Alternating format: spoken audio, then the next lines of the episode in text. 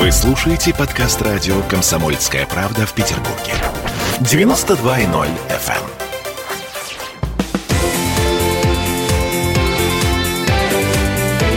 Картина недели.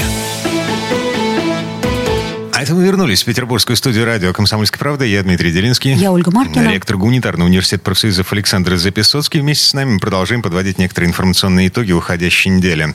В этой четверти часа э, бананы против моркови и Владимир Путин, объясняющий, собственно, почему так получилось, что бананы в нашей стране стоят дешевле. Это нормально, между прочим. Если вдуматься в себестоимость, из чего она складывается, иначе и быть не может. Но у нас же импортозамещение, извините. А Путин открыто... Это что означает? Что мы сами теперь должны бананы выращивать? А нет, Путин открыто признает, что э, мы не справились с импортозамещением. За 7 лет мы не научились выращивать овощи в достаточном количестве, чтобы обеспечить сами себя. Ну, здесь надо вернуть Григория Васильевича Романова, воскресить, который в Ленинградской области великолепно обеспечивал всю область и город Ленинград, он обеспечивал своими овощами. И я видел на моих глазах, как это происходило. Я даже был инженером, ездил в поля, собирал там капусту, картошку. И иногда А, один-два раза в неделю. На капустных полях э, в Петербурге, вот там сейчас жилые дома огромные, новостройки. Но вот то, к чему Да, туда пришли. уже не съездишь. Вот. Тем не менее, ну, производство все-таки овощей, там, скажем, в северной части нашей страны, это вообще, ну, вещь довольно-таки сложная. И очень много из этих продуктов проще закупить, чем производить. Но это особенно хорошо, если вы сами производите высокотехнологичную продукцию, которую продаете на мировом рынке. Тогда можно и морковку завозить, в принципе. Но э, производство моркови, конечно, более трудоемкое и более технологически сложный процесс, нежели производство бананов. Бананы, как известно, растут сами. Эм, Если заполнить огромные корабли бананами, то и транспортировка, она практически уже не сказывается на стоимости. А заметьте, в советское время бананов не было. Зато морковь была дешевая. Да. Ну, В советское время вообще была иная структура экономики. Мы давайте сейчас не будем в это вдаваться. Александр Сергеевич, Да. а чего вам не хватило в прямой линии Путина? А вы знаете, мне, пожалуй, всего хватило. Я бы, может быть, Путину, конечно, задал бы несколько вопросов, но я бы их задал бы как ученый, который хочет что-то понять, и какой-то вектор развития, и почему то делается так, а это делается иначе. Но его встреча была на самом деле посвящена простым людям с их проблемами, с их заботами, с их тревогами. Кому там в жизни чего не хватает, кому газ не подвели, вот кого чиновники там гнобят вместо того, чтобы обслуживать. И я-то считаю, что такие люди, они и должны доминировать на встречах с президентом страны. Если он захочет встретиться с учеными там и обменяться мнениями, это будет совсем другая встреча. Он такие встречи проводит. В общем, на мой взгляд, эта встреча, она, ну, скажем так, не для меня была, а для людей, вот, у которых совсем другие проблемы. А, и, да. да, и не для пользователей интернета, потому что, э, смотрите, я вот специально перед э, началом этой программы заглянул э, на YouTube. На канале, эм, YouTube-канале Первого канала 400 тысяч просмотров, комментарии отключены, лайки, дизлайки не видны, соответственно. На, на канале НТВ 700 тысяч просмотров, 8 тысяч лайков, 20 тысяч дизлайков и 8 тысяч комментариев. А Самый популярный из этих комментариев – Путин врет всегда. Даже когда говорит правду, то делает это только для того, чтобы ввести людей в заблуждение. Слушайте, вот вы выступаете, ну, я не знаю, просто вы, вы журналист, выступаете как диссидент какой-то. А я вас провоцирую, Александр А, да, Сергеевич. я, я понимаю, что вы меня провоцируете. На это я вам скажу, что у нас есть антироссийские СМИ, которые часть из них зарегистрированы в России, часть из них иноагенты.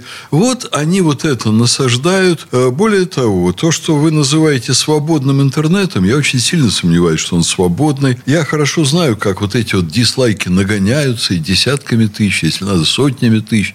Так же, как и лайки нагоняются. Я вижу, как всякие иностранные агенты на СМИ типа «Радио Свободы», они практически сами пишут негативные отклики в интернете и делают вид, что это они сделали публикации по материалам интернета. Они задают вот такой угол взгляда, недоброжелательный. Ну Вот. А Путин разговаривает с людьми. Ах, как это плохо. Нет, это, конечно, Да. прекрасно, это Нет, чудесно. они пишут, что А- это А вам не ужасно. показалось, что Владимир Владимирович в этот раз как-то э, не проявил себя харизматично? То есть я вот, например, не услышала ни одной шутки, которые раньше звучали очень часто. И было ощущение небольшой усталости, А такой вот, скуки. Смотрите, а почему у тебя и у меня в том числе сложилось такое ощущение? Иногда Путин говорил, когда ему предлагали что-нибудь послушать, куда-нибудь позвонить, он говорил, да мне все равно. Александр Сергеевич, это, ну, как бы не президент страны, это просто усталый человек, которому пора на пенсию.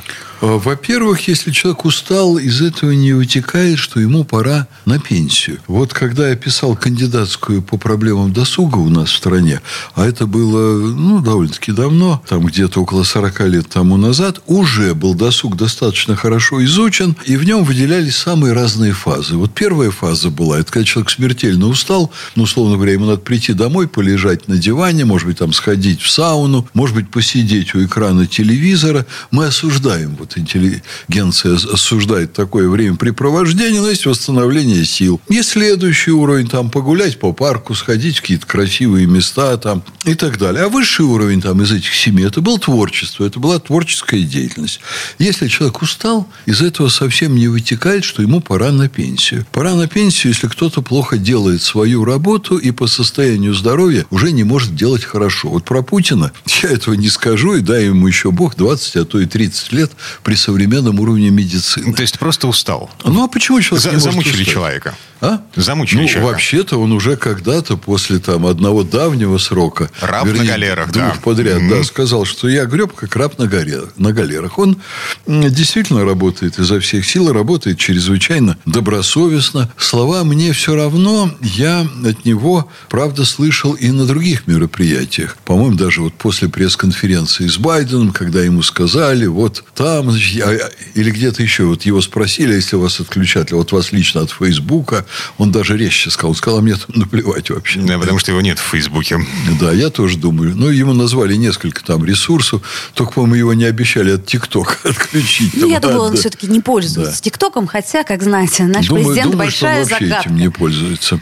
Хотя телевизор, вот то, что он не смотрит, э, вот это меня огорчает. Что это такой довольно-таки вредный э, такой ресурс. И А если бы Путин посмотрел э, российское телевидение, он бы его закрыл. Это вы имеете в виду? Он его почистил. бы. А, Он его почистил бы и попросил бы, чтобы там ну, то, что происходит, привели в соответствие с некоторыми нравственными нормами и российскими ценностями. Я об этом убежден. Он не смотрит, к сожалению. И практически, по-моему, конечно, он не смотрит интернет, не читает газеты. Очень редко там ему что-то приносят, отдают в руки. А, то есть Тогда связь с народом смотрит. только раз в год, А вот на него этих нет. прямых у него, линиях. у него другие э, механизмы связи с народом, у него огромное количество источников информации. Ну, раньше он, как и другие руководители, очень много ездил по стране. Сейчас это прервалось. Но я думаю, что он получает уже очень тщательно проработанные мониторинговые материалы из разных источников. Ему их разные ведомства подают. Так. Э, У нас с вами есть еще один повод эм, зацепиться за прямую линию с Путиным. Это вакцинация. Президент говорил о том, что обязательная вакцинация от коронавируса в нашей стране в принципе невозможна. И он против. Но э, при этом он допустил, что обязательная вакцинация... эм, Может нуж- быть, региональный, к примеру. Да, нужна в некоторых регионах и в некоторых отраслях. Александр Сергеевич, вы как относитесь, вот как ректор вуза к обязательной вакцинации, вы можете заставить своих студентов эм, и сотрудников сделать прививку?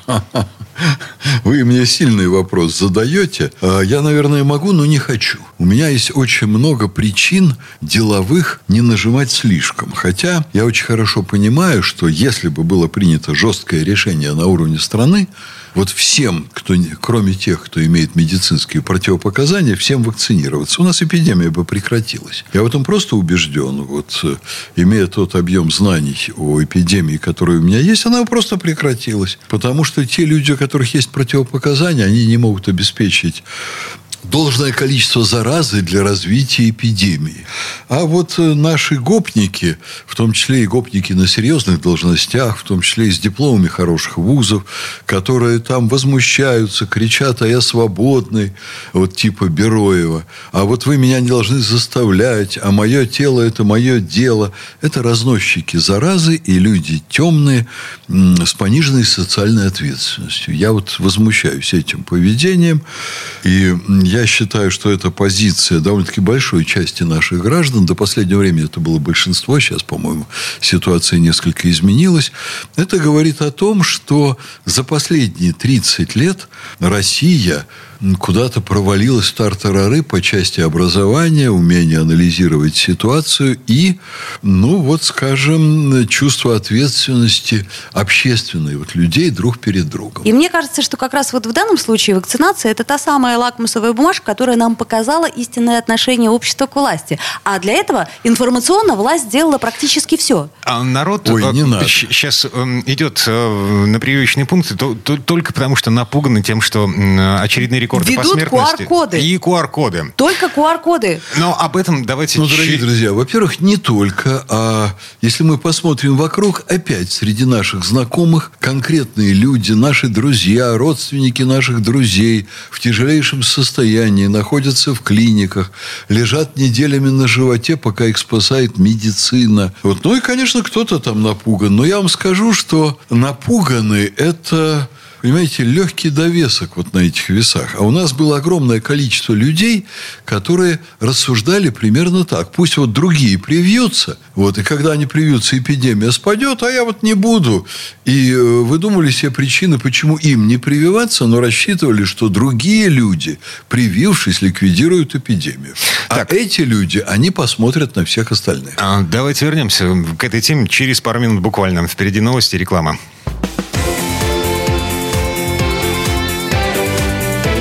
Картина недели.